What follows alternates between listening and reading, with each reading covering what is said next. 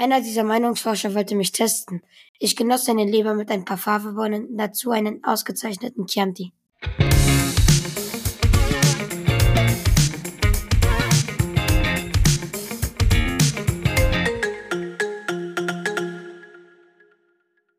Hallo Christian, ich grüße dich. Servus Andi, hi. Hi. Wir haben gerade ein Zitat gehört, da gehe ich gleich mal drauf ein, äh, um da ein bisschen die Hörer noch ein bisschen in Spannung zu lassen. Vielleicht haben einige schon erkannt, wo das herkommt. Vorher mal, Christian, wie kommst du hier gerade an im Podcast? Was war so ein Erlebnis in der letzten Woche oder was hast du so konsumiert eigentlich, wenn es um Popkultur geht? Ja, also ich komme gut an, ähm, weil ich hatte total ähm, 'ne spannende Woche. Ich hatte ich ich habe eine Serie, ähm, entdeckt, die war die ist mir durch Zufall reingespült worden. Ich weiß nicht, vielleicht, ähm, kennen kennen einige Hörer sie. Sie war jetzt gefühlt gar nicht so in den Medien, aber die Serie heißt „The Patient“. „The Patient“ Mhm. ist Serie auf, ähm auf Disney Plus und es geht um einen Serienkiller, der zum einen, ähm, zu einem Psychiater geht. Ähm, also erst ganz normaler Start in Anführungsstrichen. Und dann geht's aber weiter, dann kommt so eine dann kommt so eine äh, irgendwann so ein Cut und dann ähm, und dann siehst du den Psychiater, wie er in so einem Keller wach wird, angekettet.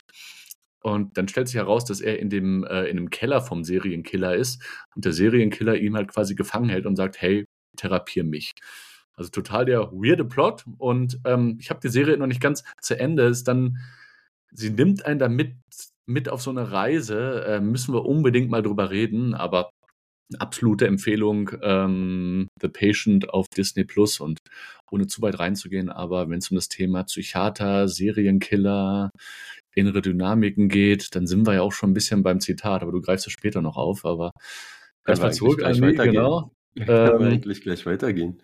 wie geht's dir?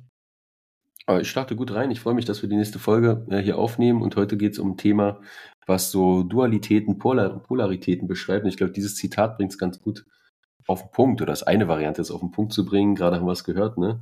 Ein Zitat, was irgendwie sehr kultiviert klingt und gleichzeitig total äh, gewalttätig und brachial ist, wenn jemand sagt, er hat die Leber des Meinungsforschers gegessen, ja.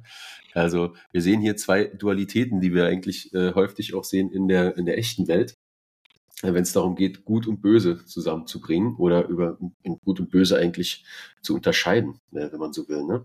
Das Zitat für all diejenigen, die es erkannt, all diejenigen, die es erkannt haben, ist von Hannibal Lecter. Ja, die Figur des Hannibal Lecter, die fasziniert und schockiert ja, alle gleichzeitig, wenn man so will. Hannibal Lecter. Ah, da so viel Zeit muss sein. Genau. Und aus welchem Film kommt es, Christian? Ähm, es gibt mehrere, aber der erste und wahrscheinlich auch der berühmteste, „Das Schweigen der Lämmer“, aus dem auch das Zitat kommt. Hm, genau. Und jetzt ist ja die Frage, wie kann man da bei dem Hannibal Lecter eigentlich Gut und Böse so ein Stück weit unterscheiden? Du wirst uns gleich ein bisschen was erzählen über den eigentlichen Plot und wir werden diese Polarität und ja, diese Unterscheidung mal ein bisschen genauer beleuchten in dieser, in dieser Folge unseres Podcasts und diese Konzepte von Gut und Böse in der Gesellschaft ein bisschen, ja, ein bisschen genauer untersuchen. Aber erzähl uns doch vielleicht mal was über den Film, Christian, wenn du möchtest.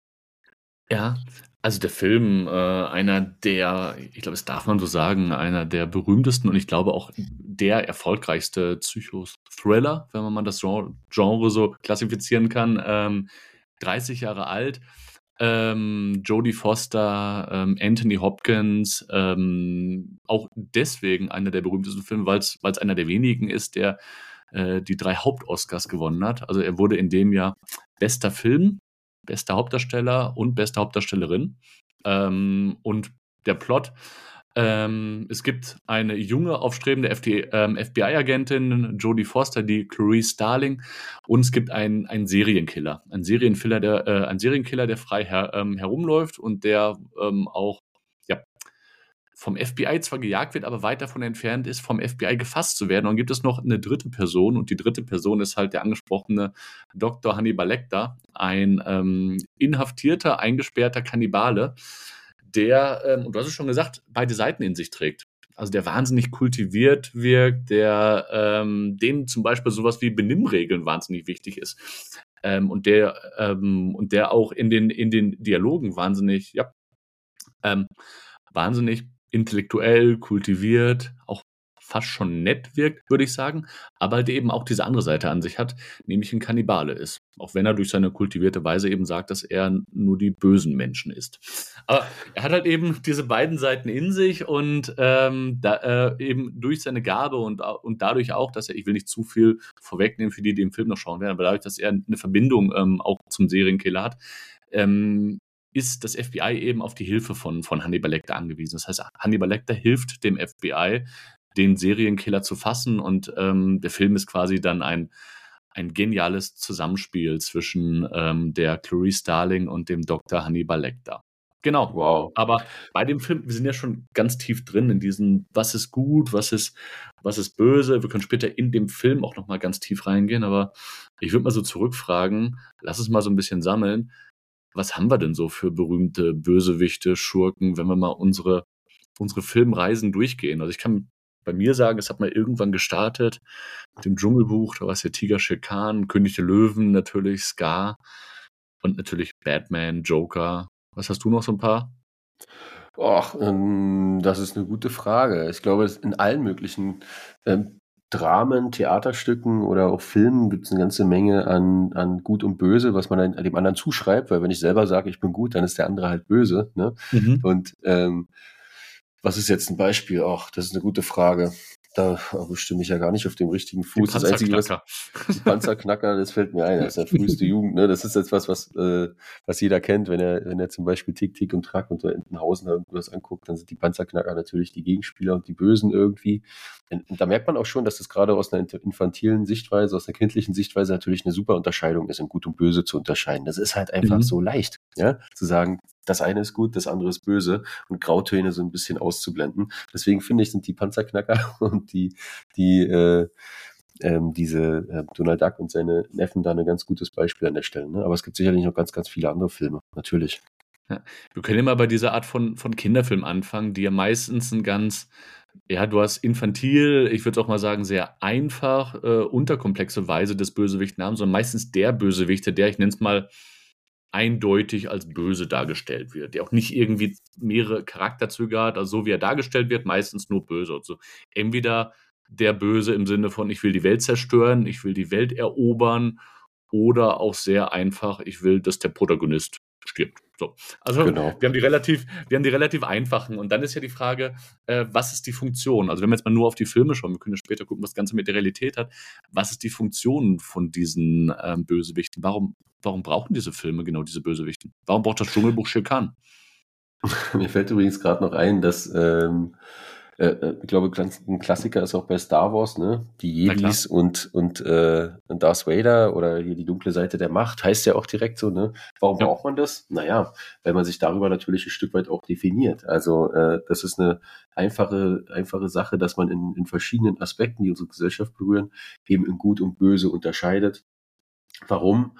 Weil ähm, man natürlich in dieser, dieser, in diesem Zusammenspiel Dinge stark vereinfachen kann, damit auch über diese Polarisierung natürlich, ja, äh, wer will schon auf der bösen Seite stehen, ja? Also da merkt man schon, gut und böse sind natürlich moralische Zuschreibungen. Also was das Ganze macht, ist natürlich ein Stück weit Moralvorstellungen, Moralpositionen auf eine bestimmte Bühne heben und gleichzeitig das andere, den Gegenüber, äh, ein Stück weit abwerten, ja? Ja.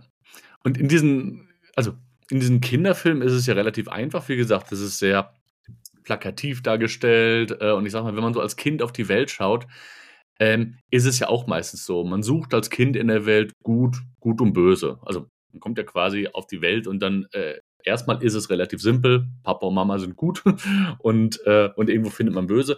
Und dann, ähm, ich finde, wenn man so, lass uns mal bei den, bei den Filmen bleiben, weil ich glaube, in der Welt, da haben wir danach genug. Wenn man dann also als ich mit meinen Filmen sozusagen gewachsen bin und dann später äh, nicht mehr nur das Dschungelbuch und König der Löwen und Tick, Trick und Track ähm, gesehen habe, ähm, sondern eben, eben andere Filme, da, da, merkt man, auch die Bösewichte oder Schurken wurden, wurden plötzlich anders. Also ähm, jetzt können wir ja mal in noch einen berühmten Film gehen, nämlich Batman. Ähm, also jetzt nehmen wir mal einen raus, The Dark Knight. Ähm, und da haben wir quasi zwei. Also wir haben einmal den, den Harvey Dent, der als Two-Face dargestellt wird. Also das mhm. ist ja mhm. quasi ganz, ganz char äh, charakteristisch auch vom Regisseur auch, auch super gemacht, der dann am Ende nach seinem Unfall quasi diese zwei Seiten des Gesichts hat. Dieses unversehrte, reine Gesicht und dieses stark stark verbrannte Gesicht. Und in ihm hast du ja genau das, der quasi in, ähm, in der ersten Hälfte des Films eher der Held war, nur Gutes für die Stadt, für die Stadt wollte und dann aber durch Schicksalsschläge, Erlebnisse irgendwann Enttäuschungen so, wahrscheinlich. Ja, auch. Enttäuschung, auch, auch nachvollziehbar in so eine Dynamik ähm, reingekommen ist und dass er später in, sein, in seinen Handlungen total gegen, gegenteilige Dinge gemacht hat. Und er hat ja dann auch später, ist ja weltberühmtes Filmzitat, er hat ja später im Film auch den Satz gesagt, ist, muss ich gucken, ob ich ihn richtig auf die Reihe kriege. Aber er, also so oder so sinngemäß äh, sagt er, äh, äh, du hast die Wahl. Entweder du stirbst als äh, du stirbst als Held oder du siehst dich selber zum Bösewichten werden. Also either mm, die as a mhm. hero or see yourself become a villain. Ähm, mhm. Ich finde, da fasst das ja relativ gut zusammen. Und ich finde, wenn man so dann gerade von in Anführungsstrichen mehr Erwachsenenfilmen mal die Bösewichte relativ näher beleuchtet, wenn man Joker, der auch seinen eigenen Film bekommen hat, näher beleuchtet, wenn man Hannibal Lecter näher, näher beleuchtet, auch er bekommt, der hat ja später noch einen, noch einen eigenen Film bekommen, wo seine Entstehungsgeschichte, wenn man ähm, die Reise von, von Darth Vader erlebt, die von Enttäuschung, Schicksalsschlägen ähm, genauso gepflastert ist, dann merkt man, Bösewichte bekommen, bekommen auch immer mehr so eine eigene Story, wo du dann irgendwann merkst, okay, ganz so einfach wie früher ist das ja gar nicht. Also so gut und böse hat gar nicht so damit zu tun, dass ich auf die Welt schaue und dann hier so sage, gut, böse, gut, böse, gut, böse, sondern dass ich merke, nee, so wie du es gerade gesagt hast, das hat auch eine ganze Menge mit Zuschreibung zu tun und ähm, auf keinen Fall mit Schwarz-Weiß. Genau, und du hast immer gesagt, wenn die da näher, wenn man da näher drauf schaut, ja, ja wenn man genau. näher drauf schaut, dann sieht man halt auch mehr. Ne? Insofern ist das, was äh, von Weitem oder mit dem ersten Blick oder mit einer unscharfen äh, Brille sozusagen, wenn man da drauf schaut, dann sieht man es halt nicht so nah, sondern sehr, äh, vielleicht sehr kontrastiert und dann hast du halt diese Sachen gut und böse. Und das ist ja auch sehr hilfreich. Also in gut und böse zu unterscheiden, gerade für unsere Kinder, die das erste Mal in die Welt schauen, ja, ist es natürlich super, um die ganze Komplexität und Vielfalt der Welt so ein bisschen zu vereinfachen. Also da will mhm. man jetzt nicht alle Details für ein, für ein kleines Kind ausbreiten, kann man auch nicht, das Verständnis ist noch gar nicht da. Ja, insofern vereinfacht man das und vereinfacht, wir vereinfachen die Welt und sagen halt, das ist gut und das ist böse. Und wir sagen es zu unseren Kindern ja auch und sagen zum Beispiel, das macht man nicht. Ja? ja. Warum denn nicht? Ja, das ist halt nicht so gut. Und dieses nicht so gut ist ja meistens auch mit äh, Moralvorstellungen, die gerade da vorherrschen, mit äh, in Einklang zu bringen. Ja. Und äh, manche Dinge sind halt bad und manche Dinge sind dann gut. Und so äh, vereinfachen wir mit Gut und Böse halt unsere unsere, ähm, ja, unsere Welt, kann man sagen, und den Blick auf die Welt. Und das ist auch total hilfreich. Und genauso kann man natürlich auch ähm, ja, Veränderungen damit provozieren oder unterstützen. Also wenn die Zuschreibung, also wenn wir alle davon ausgehen, dass das Gute ja gut ist und das Böse böse, dann äh, wollen natürlich alle dafür sorgen, dass das Gute mehr Raum bekommt. Ja, auch wenn das irgendwie vielleicht zu einer Disbalance führt, äh, früher oder später. Und dieses, äh, wer will auch in sozialen Systemen, in Familien, in Unternehmen, in Organisationen, in der Welt als böser dastehen, ja, und diese Zuschreibung haben. Das will natürlich keiner. Das heißt, diese Konzepte von Gut und Böse sollen auch dazu beitragen, dass man eine gemeinsame Identität formt und somit auf einem gemeinsamen moralischen Teppich steht. Gleichzeitig ist es aber auch ein bisschen hinderlich, denn diese Polarisierung und die Unterscheidung in Gut und Böse ähm, die kann natürlich auch zu Konflikten führen, weil man viel zu sehr schwarz-weiß sieht. Das sehen wir gesellschaftlich, glaube ich, auch sehr stark. Ähm, zu jeder Zeit, aber auch gerade jetzt, wenn man halt nur in Schwarz und Weiß denkt, äh, nicht äh, Historie mit einbezieht oder nicht die Perspektive und Position der oder des anderen mit einbezieht, da wird man auch ein bisschen unflexibel. Also es ist nicht nur so, dass diese Polarisierung zu eher einem, einem, einem Starren, einer Starrheit führt und einem starken Gegensatz, der einen Konflikt eigentlich immer befeuert, weil das Verständnis damit nicht mehr so drin ist, sondern dass man damit auch ja, flexibel ist und ähm, differenzierten Ansätzen ausweicht eben dieses genauer hinschauen, dieses ja. näher rangehen. Und insofern verzerrt es auch so ein bisschen unsere Wahrnehmung, wenn wir Grauzonen ignorieren. Ja, ja es ist, es ist natürlich auch so, ähm, in dem Moment, wo ich ähm, auf die Grauzonen schaue, ähm, bin ich ja auch dann oft irgendwie bei mir. Also quasi, es ist ja relativ einfach, wenn ich sagen kann, es gibt in der Welt Gut und Böse und die wenigsten würden ja über sich wahrscheinlich in diesem Weltbild sagen, ich bin böse. Also die meisten halten sich erstmal für gut. Das heißt, in dem Moment, wo ich quasi sehr schwarz-weiß ähm, auf die Welt schaue, kann ich es kann mir ja dann relativ einfach machen. Und zwar sagen, okay, also über mich müssen wir nicht reden, weil wir sind hier, also mhm. ich als, ich als Person, wir sind die Guten, jetzt können wir ja weiter gucken, ob man jetzt quasi das Ganze ähm, regional betrachtet, wo man sagt, wir als Stadt, wir als Land sind die Guten. Oder ob ich, und da kann ich ja wieder ähm, jetzt äh, in ein ganz anderes Thema reingehen, wenn man in Sport reinschaut.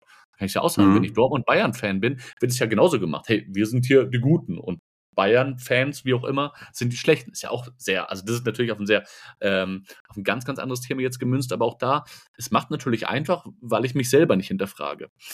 Ähm, ich finde das, ähm, auch wenn das quasi dann irgendwann eine ganz eigene Folge ist, äh, das ist ja genauso wie bei Schuld, wenn ich quasi irgendwo im, im Streit bin und es ist am Anfang irgendwas passiert, dann bin ich auch häufig, dann bin ich auch so, so in gut und böse plötzlich. So, ich bin gut, also ich gehe in den Streit, weil ich vertrete dir gut und der andere ist böse. Wenn ich das im Schwarz-Weiß-Modus dann sehe, dann wird das ja zu nichts führen. Also dann wird quasi, ja, jede Seite hält sich für gut, also naja, klar. Und damit äh, lädt sich jede Seite natürlich auch ein bisschen auf und du bildest, bindest ja die Identität auch dieser jeweiligen genau. Gruppen, ja. Weil die genau. sich ja auf diesen Antipol hin äh, zubewegen oder dazu eine Gegenbewegung letztendlich auf, aufbauen können. Und insofern hat das schon auch einen, Sinn und einen Zweck, nämlich Leute hinter sich zu bringen oder irgendwie eine Front aufzubauen gegen eben das andere. Und das da natürlich dann geprägt auch von ja, gewissen Interessen, die dahinter stehen, ja. Und äh, wenn das auch manchmal, weiß ich nicht, vielleicht ein bisschen überzeichnet oder überspielt wird. Aber klar, im, mhm. es sind halt Gegner dann, da spricht man ja im Sportlichen meistens eher von einem Wettbewerb, nicht von Gut und Böse genau. oder so, ja. Aber ja. Ähm, wenn es dann in Richtung Hooliganism oder so geht, dann natürlich ja, schon, klar. ja. Also dann ist es total,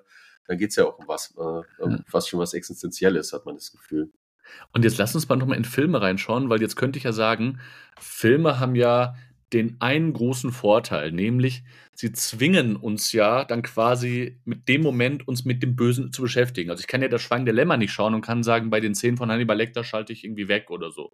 Also sie zwingen uns ja, sich damit zu beschäftigen und damit, jetzt könnte ich es aus einem ganz anderen Gesichtspunkt aus sehen, also könnte ich sagen, dass äh, damit können wir von Filmen ja auch eine ganze Menge lernen. Weil wenn wir dann diesen, diesen Hannibal Lecter äh, oder wenn wir jetzt das Schweigen der Lämmer betrachten und ich kann mich noch daran erinnern, dass ich diesen Film das erste Mal gesehen habe, ist so ein riesig großer innerer Konflikt in mir ähm, entfacht. Ja, erzähl mal. Also, erzähl mal. Ja, also, zum einen muss ich sagen, dass ich viel zu jung war. Also der Film, der Film ist ab 16, ich glaube, ich habe den mit 13 gesehen oder so.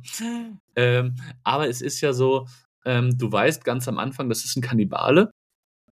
Ähm, und mit diesem Weltbild von es gibt gut und, und es gibt böse, denkst du am Anfang, okay, der Kannibale ist der Böse. Der kann jetzt keine guten Seiten haben. Der, der darf auch nichts Gutes tun und ich darf den jetzt irgendwie nicht gut finden. Und ich merke, desto länger dieser Film geht, desto mehr man sich mit ihm beschäftigt, desto mehr er selber auch ganz so, ähm, so Subrollen ein, die gar nichts mit dem Hauptplot zu tun hat. Zum Beispiel ähm, geht es auch relativ viel um diese Cl ähm, Clarice Starling, die eine junge FBI-Agentin ist, in einen sehr männerdominierten Beruf kommt und da quasi leidet, leidet als junge Frau, äh, auch von ihren Kollegen da ganz herabwürdigend ähm, behandelt wird. Und Hannibal Lecter hilft ihr in dem Moment als Psychiater. Ist natürlich. Mhm. Äh, baut sie auf, ja? Oder? Genau, mhm. genau, ja, baut sie auf, hilft ihr, hilft ihr sich auch mit der, mit der, äh, mit ihrer Kindheit zu beschäftigen, weil, also Teil vom Plot ist auch, ihr Vater war auch FBI-Agent und sozusagen sie will ihn nachahmen und du merkst dann so, äh, also du, du merkst, okay, das ist Kannibale und der, der hilft ihr gerade, der macht gerade was Gutes mit ihr.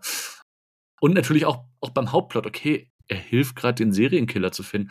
Und das ist, ich glaube, das ist das, was diesen Film, was diese innere Zerrissenheit in mir dann so aufgemacht hat. Und ich glaube, es war eine der, eine der ersten Momente, jetzt so bewusst im Leben, wo ich dann gemerkt, wo ich dieses, was du gerade gesagt hast, in mir selber mal so gemerkt im Sinne von, okay, ich muss hier mit irgendwas aufbrechen, was ich eigentlich total in mir, in mir drin trage. Deswegen könnte ich sagen, es war, es gibt mehrere Momente, aber das war auch so ein Moment des Erwachsenswerdens, auch wenn er hier mhm. Popkulturellen war. Und ich glaube, mhm. das ist das, was diesen Film halt so meisterhaft macht, weil er diese, weil er dieses, dieses Spielen mit Gut und Böse ja auf einer grandiosen Art und Weise macht.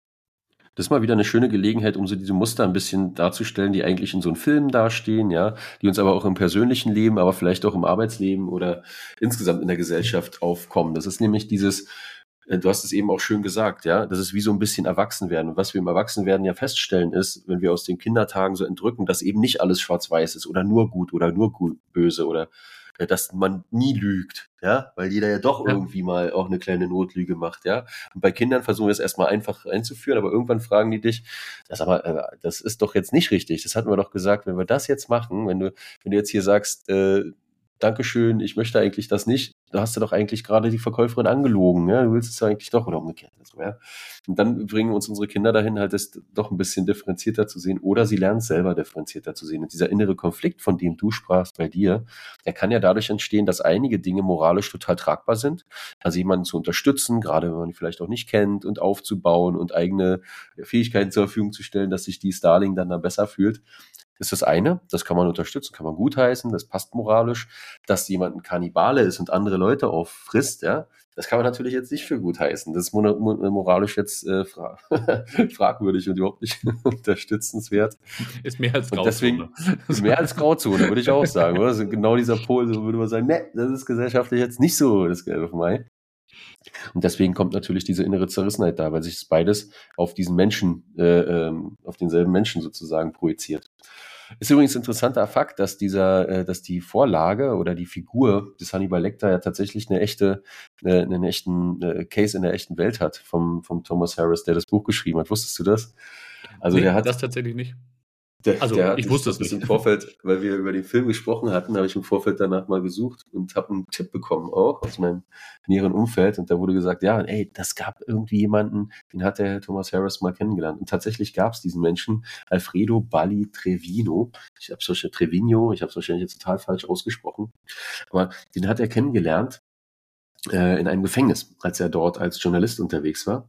Und eben dieser Trevino hat halt eben ja, auch seinen Liebhaber irgendwie ähm, ja, zerkleinert und äh, irgendwie, ich glaube, auch gegessen, weiß ich nicht genau. Auf jeden Fall, nee, ich, der hat ihn, glaube ich, nicht gegessen als Kannibale, es war dann eher künstlerische Freiheit, aber äh, er war, hat ihn halt äh, getötet, ermordet und äh, kam Mhm. dafür in den Knast. Und Thomas Harris kam halt in den Knast und hat sich mit ihm auch unterhalten und er dachte erst, das ist irgendwie äh, ein Gefängnisarzt und gar kein Insasse, weil er so kultiviert war, ihn rumgeführt hat, ihn so ungezwungen auch da empfangen hat. Und erst später hat Herr Harris herausgefunden, also der Autor des Buches von Schweigen der Lämmer, ja, dass das halt ebenfalls ein Inhaftierter war. Und das ist dann letztendlich die Inspiration auch von dem, äh, für den Hannibal Lecter gewesen, der halt beides war. Also auf den ersten Blick überhaupt kein ähm, böser Mensch oder so, ja, wenn man in dieser Zuschreibung bleiben muss. Auf den zweiten, wenn man sich das dann vor Augen führt, aber schon. Und das zeigt halt, dass wir halt äh, auch Perso als Person natürlich nicht nur schwarz und weiß sind. Ja.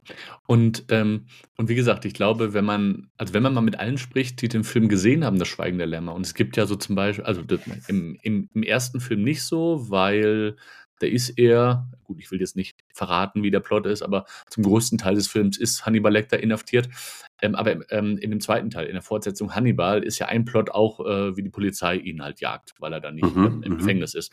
Und jeder, der diesen Film Hannibal sieht, will, dass die Polizei ihn nicht fasst. Also der Charakter, der nimmt sich so mit, du willst nicht, dass er, dass, ähm, ähm, dass er gefasst wird. Und das ist ja dieses, dieses geniale, ähm, was nicht nur ähm, ähm, den Film, sondern was diese Rolle ausmacht.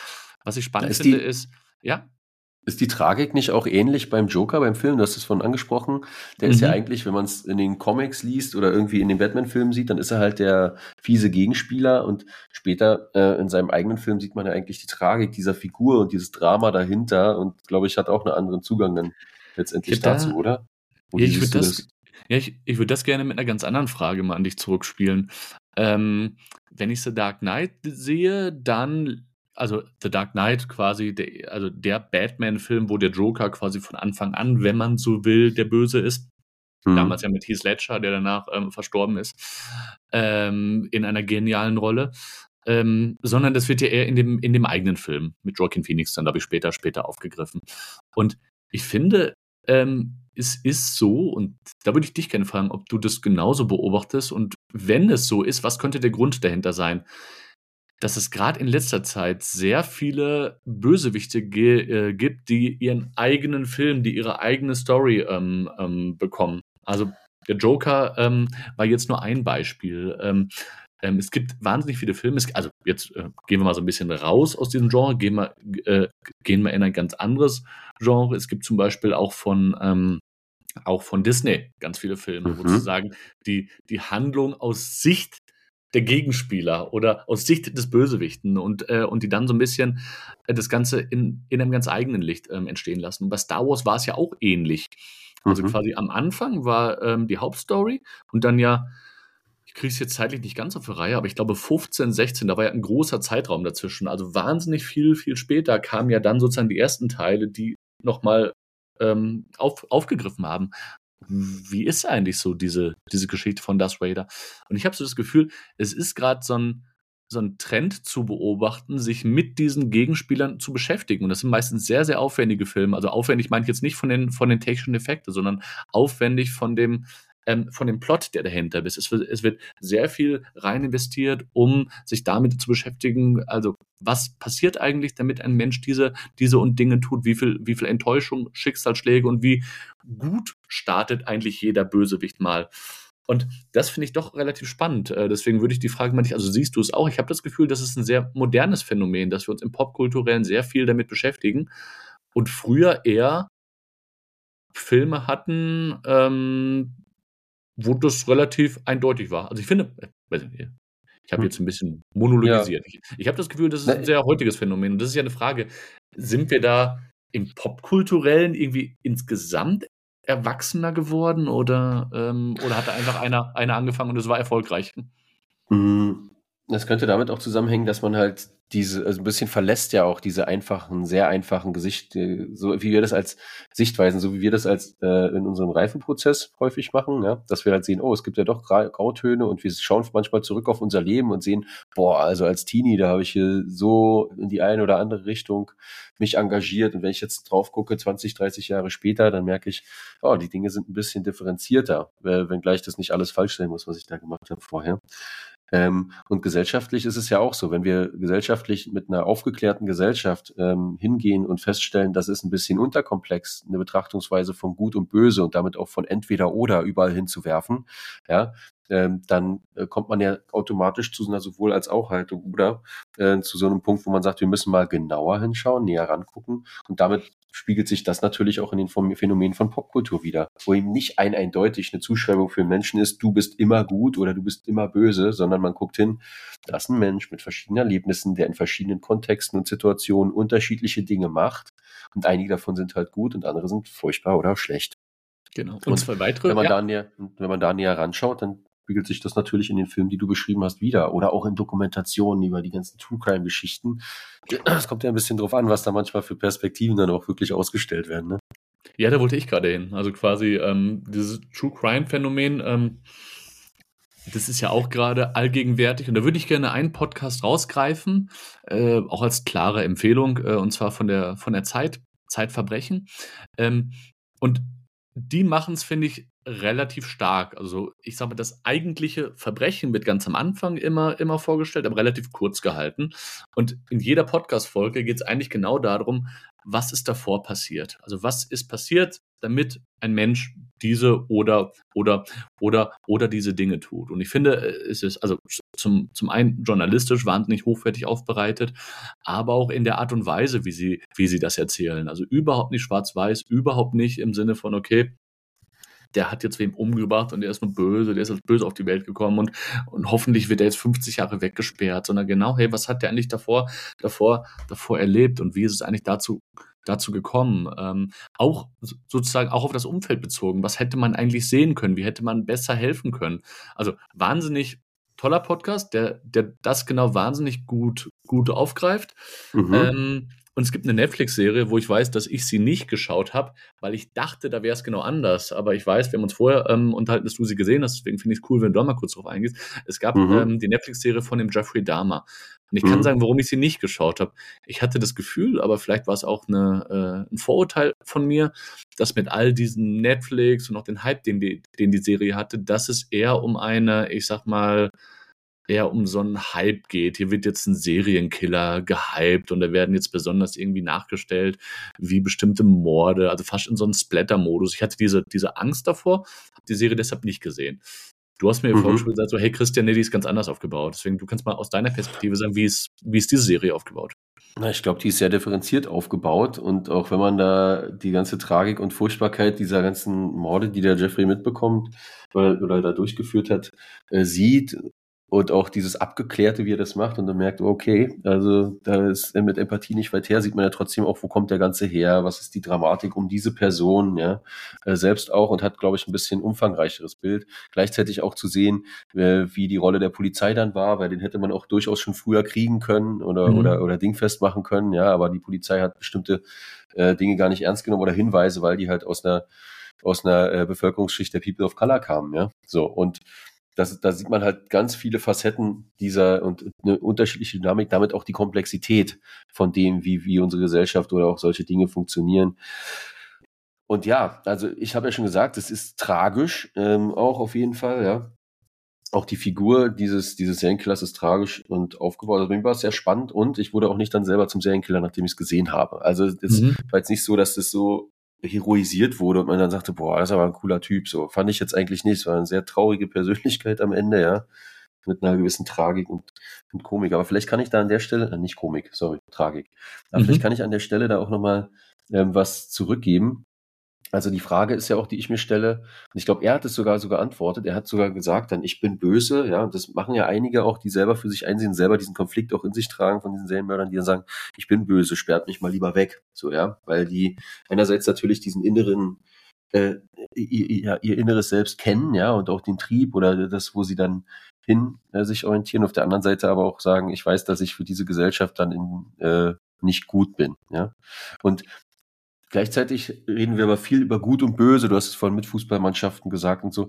Also, oder bestimmten Konfliktparteien. Meinst du, da wurde einer in bestimmten Konflikten, weiß ich nicht, in der Arbeitswelt, ja, wenn man sagt, der ist aber blöd oder böse oder sie, dass die Person das jeweils von sich auch so sehen würde? Also würde zum Beispiel Hannibal Lecter sagen, er ist böse, also wenn wir jetzt auf Filmfiguren gehen, aber man könnte es ja auch in die echte Welt tragen, ja, bestimmte Konfliktparteien, meinst du, da würde der eine äh, die Zuschreibung annehmen für sich und sagen, ich bin jetzt der Böse hier in der Welt. Das ist doch eigentlich immer eine, die aus einer bestimmten Perspektive äh, gemacht wird. Und gerade wenn wir zum Beispiel auf Kriege schauen oder, oder ähnliche Konflikte, da würde ja keiner, da unterstellt man ja immer der Gegenpartei, die ist böse, um diese Dynamiken zu haben, wie wir sie gesagt haben. Also die Identität, Identität bilden, den anderen so ein bisschen äh, runterbringen, entmenschlichen, die eigene Position stärken äh, und die eigenen ja, Bevölkerung oder Unterstützer hinter sich versammeln. Aber es von sich selbst würde auch keiner sagen, ich bin jetzt böse, oder?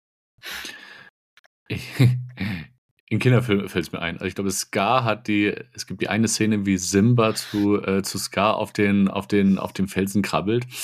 Und, äh, und der Simba so als kleiner Junge dann irgendwie so rumtollt und so, ah, und äh, du, Onkel Scar, wenn ich mal groß bin, dann bin ich der, dann bin ich der König. Und, äh, und dann schaut es immer so Scar an und sagt so, du Onkel Scar, sag mal, wer bist du eigentlich, wenn ich König bin? Und, und dann sagt mhm. Scar, äh, der böse Onkel.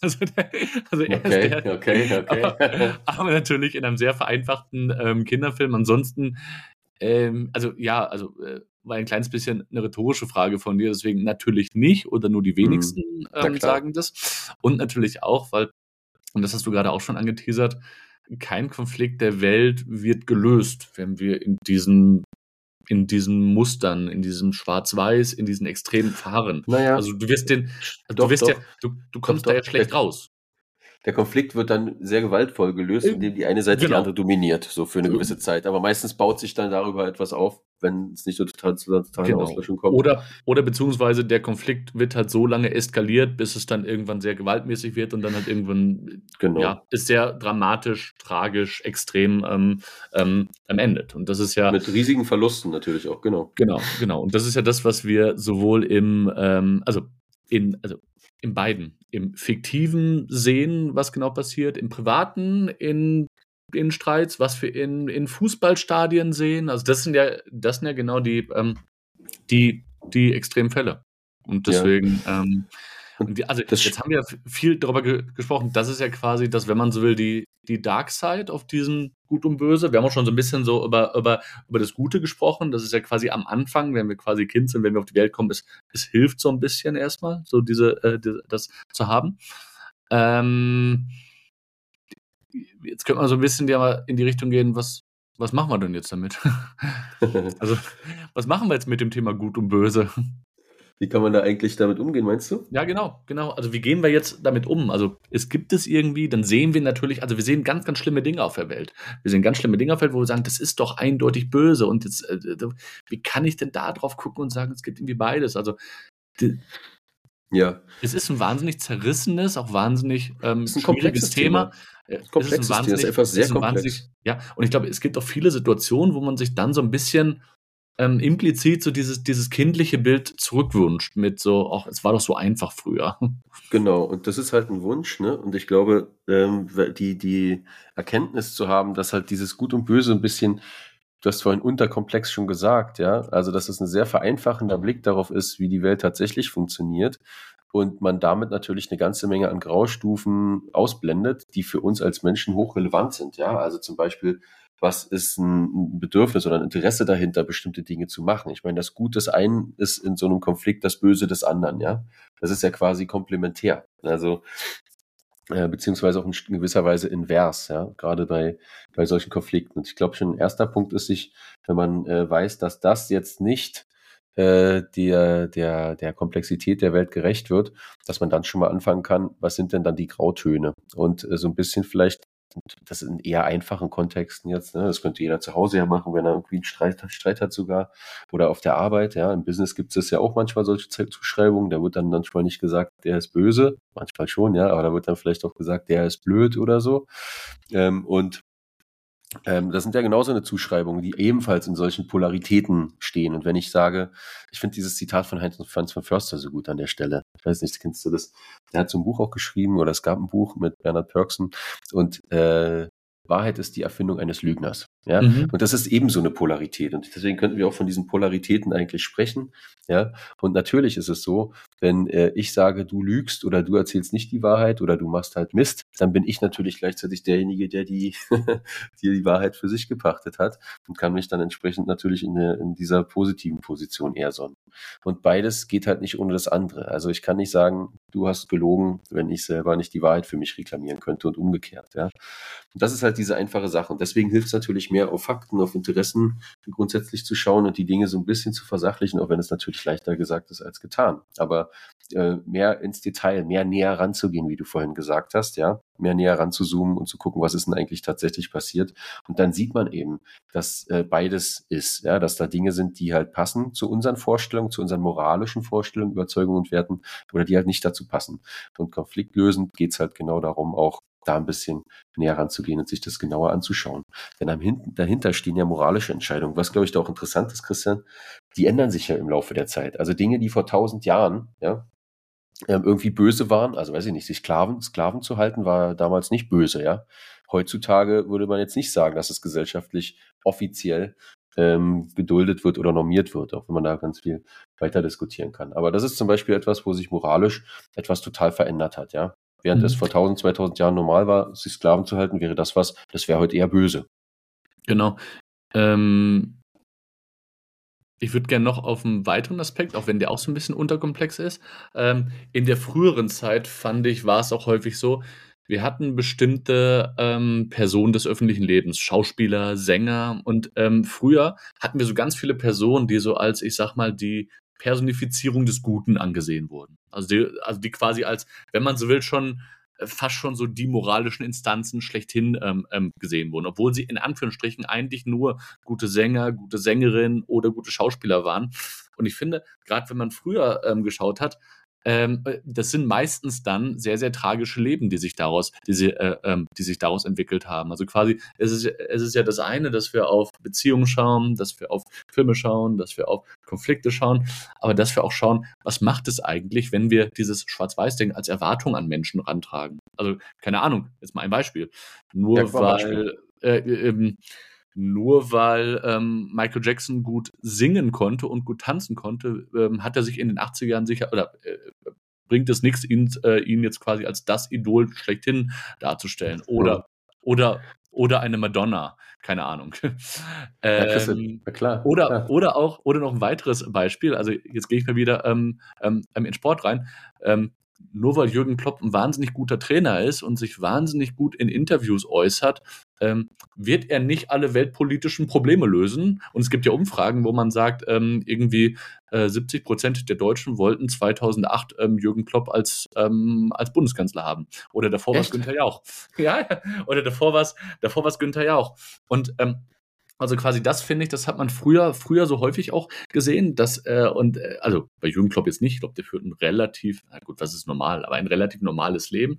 Ich finde gerade so viele Schauspielerkarrieren oder Macaulay Culkin, ähm, der Schauspieler von Kevin, von Kevin allein zu Hause, der so als so das, das Bilderbuchkind, der Bild, Bilderbuchjugendliche an, angesehen wurde und quasi seine Rolle, die er dann in Filmen gespielt hat, quasi auf sein, auf diesen Mensch, auf diesen Schauspieler dann quasi übertragen wurde, der daran total zerbrochen ist. Oder Aaron Carter, äh, der neulich verstorben ist. Also was, was das quasi auch auch macht, weil es ja eine, weil es ja eine Erwartungshaltung ist. Und genau das Gleiche aber jetzt kannst du erst und dann komme ich mit dem andersrum, dann komme ich mit den, mit den Bösewichten. Ah, hilf mir nochmal, also wie, wie, wie, hilf mir mal nochmal die Brücke zu bauen zu dem Gut und Böse jetzt bei diesen Zuschreibungen zu diesen Personen, die man jetzt ja keinen davon persönlich kennt.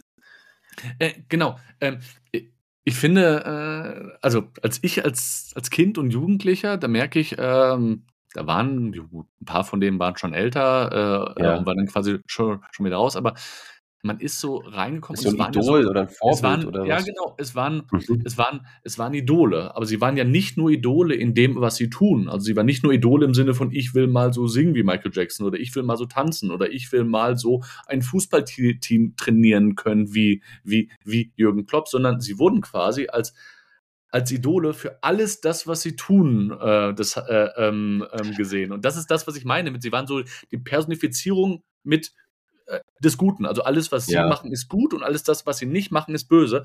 Und das doch, also äh, war jetzt nur äh, ne, ähm, eine, eine Hypothese von mir, aber dass doch genau das quasi dann ähm, Karrieren zerbrochen hat und wahnsinnig tragische Karrieren. Ich könnte David, David Hasselhoff, könnte ich doch als, als anderes Beispiel nennen, der quasi ein Idol einer ganzen Generation war. Und es hat nicht nur gereicht, dass der mit Auto sprechen kann, dann hat er die Berliner Mauer noch zum Fall gebracht. Also es ist genau. Okay. Also in Anführungszeichen. Ich, glaub, ich weiß. Also, also in Anführungsstrichen, und der ja dann auch äh, zum Teil daran und natürlich irgendwie am Fame ähm, zerbrochen ist. Und quasi ist nicht das auch dieses Gefährliche, dass wir dieses Schwarz-Weiß-Denken nicht nur haben, wenn wir auf die Welt schauen, sondern dass wir es auch an, als, als Erwartungshaltung an Personen des öffentlichen Lebens herantragen. Und das ist, dass das häufig sehr tragisch endet. Ja, also ich das, das bringt mich auf die Idee, vielleicht, was wir noch mal eine Folge über Projektionen und Zuschreibungen ja. machen irgendwann, ja, weil ja. das ist ja ganz klassisch was, wo man sagt, okay, du schaust auf einen Menschen oder auf einen Ausschnitte von einem Menschen, die du irgendwie kennst aus einer Fernsehserie oder aus bestimmten Zeitungsartikeln oder sowas und äh, schaust da drauf und denkst, das ist jetzt, so ist dieser Mensch. Und damit äh, schaust du natürlich auch in dieser Unterkomplexität vielleicht dann eher drauf, ja ohne zu wissen, dass es ein ganz normaler Mensch ist, der auch mal krank wird, auf Toilette muss, schlafen muss und so weiter, wie jeder andere auch. Und natürlich auch Dinge macht, die andere irgendwie toll finden oder andere irgendwie eben ja nicht gut finden und die äh, richtig ein Griff ins Klo sind oder wo man sich verliert und vergisst. Ich glaube, so ein Schauspieler ja, und genau, und die Presse greift das ja auf. So. Ja. ja. die Presse greift es auf, genau. Aber man also sieht es doch auch man sieht das, glaube ich, auch in den in ganz normalen Alltagssituationen. Also da brauchen wir gar nicht so weit schauen, dass wir jetzt das irgendwie diese Zuschreibung zu anderen machen, weil jeden, den wir sehen, wir können uns ja nie als ganzen Menschen sehen. Und es wird ja auch mal so sein, Christian, da denkst du vielleicht, boah, was hat denn der, der Andreas da für, für, für einen Mist gebaut, ja? So, vielleicht gibt es mal. Und dann aber zu sehen, ah, das ist nicht der, das hat er in dieser Situation, in diesem Kontext gerade gemacht und eben nicht, er ist deswegen jemand, der immer Mist baut. Also ein differenzierter Blick auf die Welt hilft da natürlich total. Und du hast vorhin gefragt, was hilft uns denn?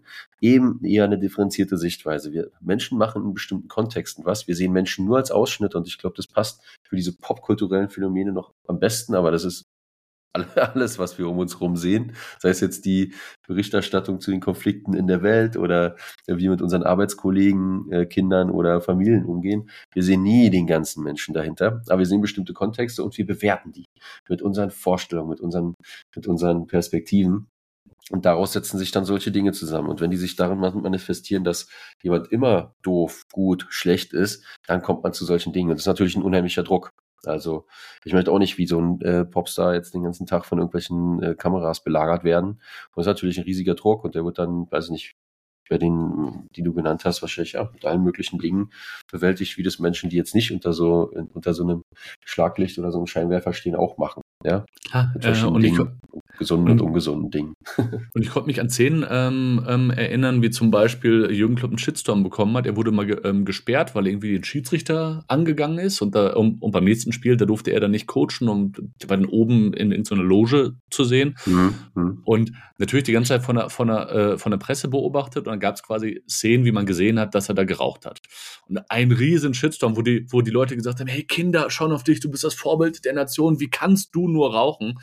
Wo ich sagte, okay, er ist da in seiner Rolle als Fußballtrainer. Also ob ich jetzt selber für, mich sage, dass Rauchen gut oder, gut, gut oder schlecht ist, aber äh, er ist ja da jetzt nicht als Gesundheitsminister, sondern er ist jetzt quasi als Fußballtrainer da und wenn er für sich eine rauchen will, dann soll er eine rauchen. Aber er hat einen riesen Shitstorm bekommen. Und das meine ja, ich damit. Wie, wie, gefährlich ist das, das quasi, wenn wir quasi äh, sagen, ähm, wenn wir ihm diese, diese, diese Zuschreibung machen, dass er die Personifizierung des Guten ist. Na, ist ja exemplarisch auch an der Stelle, weil natürlich dahinter steht, wie kannst du nur rauchen und Rauchen ist schlecht. Ja, und deswegen darfst du da nicht rauchen, aus unserer moralischen Perspektive. Ähm, das wäre vor 50 Jahren noch total anders gewesen, als man auf dem Lufthansa-Flug noch rauchen konnte. Oder auf internationalen Langstreckenflügen wurde halt ganz normal geraucht. Im Taxi, im Restaurant wurde überall geraucht. Also ich glaube, das ist ein schönes Beispiel dafür, wie sich diese Moralvorstellungen auch wandeln. Und es hätte halt früher überhaupt keinen Shitstorm gegeben. Da, also finde ich ein sehr schönes Beispiel an der Stelle diese Unterscheidung gut-böse, Shitstorms, die dann daraus äh, entstehen, darfst du machen, darfst du nicht machen, ist halt sehr stark davon geprägt, was wir für richtig halten. Ja. Und das andere, was ich noch sagen wollte, ist, auch wenn das unterkomplex, aber ich finde irgendwie alles, was dann aus Film und Musik jetzt kommt, ist unterkomplex. Ich glaube, mittlerweile hat, ja gut, mittlerweile sind es einfach die anderen, das Phänomen gibt es immer noch, aber irgendwann, ich glaube, es war um die 2000er Wende herum, irgendwann kam dieses, dieses, äh, diese dieser deutsche Gangster-Rap. Also im Amerikanischen ja schon ein bisschen länger immer kam dieser, dieser, dieser deutsche Gangster-Rap. Und da war es ja irgendwie genau das Gegenteil. Also sie wurden quasi ja insbesondere dann von ganz vielen besorgten Eltern als die Personifizierung des Bösen ähm, genannt. Also alles von denen ist Echt? böse und ja, und, und man darf auf keinen Fall die Musik hören und dann gab es ja Petitionen und keine Ahnung, das muss auf dem Index, man darf nicht Sido hören. Mhm. Ähm, und ich glaube Sido, Bushido, ähm, ähm, wie hieß denn das nochmal, wo, wo Sido dieses, dieses Label, für das er gearbeitet hat? Agro, Agro, Agro Berlin. Berlin. Ja. Agro Berlin müsstest du doch äh, ähm, ähm, auch noch kennen. Ähm, genau. Und, ähm, und ich weiß noch, irgendwann gab es dann auch so Szenen, wo man, äh, wo man dann die im Privatleben gesehen hat und wo man dann irgendwie gesehen hat, dass Bushido mit seiner Mama zusammen wohnt und dass er dann irgendwie am Herd ist und für seine Mama Frikadellen ähm, ähm, kocht oder wo man so oder wo man dann so oder oder wo man dann Sido sieht, wie er dann quasi irgendwie keine Ahnung mit dem Kind auf dem so auf dem Kinderplatz spielt und so sagt, hä, warum warum dealt denn der jetzt nicht irgendwie? okay, aber ich finde, da machst du auch noch mal ganz deutlich, dass das halt diese Zuschreibungen sind, das was du eher äh, sozusagen wie du auf die Welt blickst, äh, ja in diesem Moment. Also ich war ja damals nicht besorgte Eltern, ich war ja damals Konsument. Also quasi, ich habe das so. damals gehört. Ich fand das eher, ich fand das eher amüsant und, ähm, und Sido hat es ja sogar aufgegriffen. Es gibt ein Lied, ähm, ich bin ein schlechtes Vorbild. Oder das Lied heißt einfach schlechtes Vorbild, wo mhm. er ja auch so ein bisschen damit damit spielt, auch mit diesem Schwarz-Weiß. Ähm, ich habe gerade hier eine Textzeile, die finde ich ganz, ganz cool. Äh, und zwar so, sozusagen, also er richtet sich quasi an die, an die Eltern und da singt er zum Beispiel, woher wollt ihr wissen, was gut ist, wenn nichts schlecht ist, wenn nichts schön ist, bin ich auch nicht hässlich. Also war quasi mhm. genau mit diesem Schwarz und Weiß im Spiel. Aber das ist mir auch nochmal aufgefallen, so quasi. Es gibt diese, diese ein, diese Beispiele, keine Ahnung, Jürgen Klopp, Günther Jauch, ich glaube in den 90ern war es auch teilweise Thomas Gottschalk. Also wo quasi, ich glaube, da haben sich 80 Prozent der Deutschen Thomas Gottschalk als, als Bundeskanzler gewünscht. Äh, weil, äh, oh Mann, ey. Ja, also in dieser, in dieser Hype, äh, ähm, ähm, ähm, in dieser Hype-Wetten das Phase, also die quasi so Everybody's Darling ähm, waren. Und natürlich auch Gangster-Rap, so dieses Gegen, äh, diese, dieses, dieses Gegensätzliche, wo die Personifizierung des Bösen. Und auch da hat es ja, man muss ja sagen, es hat ja auch, also es hat ja auch gar nicht, also zum einen ist es total unterkomplex, aber es hat ja auch gar nicht geholfen. Es also, ist total äh, unterkomplex und das ist gleichzeitig was, was in jeder Epoche ja auch stattfindet, dass sich Jugendkultur abgrenzen will von dem, was besteht oder vom Establishment. Und da kannst du Rap und Hip-Hop nehmen, was da aufgekommen ist. Das waren vorher halt ein paar Jahrzehnte vorher waren es vielleicht sowas wie Rock'n'Roll Punkrock, Hardcore, äh, alle möglichen Formen von Metal, die es gibt, sind ja letztendlich auch, dass sich eine Jugendkultur oder ein, Teil der Gesellschaft sagt, ich möchte mich auch ganz bewusst abgrenzen. Ich gehe hier raus aus den etablierten Moralvorstellungen. Und jetzt reden wir ja nicht über das personifizierte Böse, sondern einfach um Leute, die jetzt nicht der Norm gerade äh, genügen oder der zusprechen wollen, sondern ein Stück weit diese Grenzen verschieben. Und das ist ein normales Phänomen, glaube ich, für eine Gesellschaft oder eine Jugendkultur, weil das müssen die ja machen. Wenn es nur konforme und äh, konformistische Jugendkultur gibt, dann gibt es ja auch ein Stück weit, fehlt ein wichtiger Entwicklungsmotor, glaube ich, in der Welt. Also dafür habe ich auch eine große Sympathie. Und das ist vielleicht ein bisschen also sehr plakativ oder auch sehr aus einer sehr, sehr ein, vereinfachten Sichtweise gesprochen zu sagen, das ist jetzt böse. Aber was man auf jeden Fall sagen kann, ist, das widerspricht gängigen oder, oder, oder ja, gängigen Moralvorstellungen. Und damit hat es natürlich immer auch eine gewisse Aufmerksamkeit, die es generiert. Und damit hat es auch immer so ein, ja, damit kann man eine tolle Schlagzeile dann machen, ja. Ich meine, heutzutage ist das, was, ich weiß, äh, was Sigo da gesungen hat oder so, äh, ja, Mainstream, würde man sagen, wenn es überhaupt heute noch die Jugendlichen erreicht, weiß ich gar nicht so richtig, aber, ähm, aber von damals hab, eine ganze Menge Leute.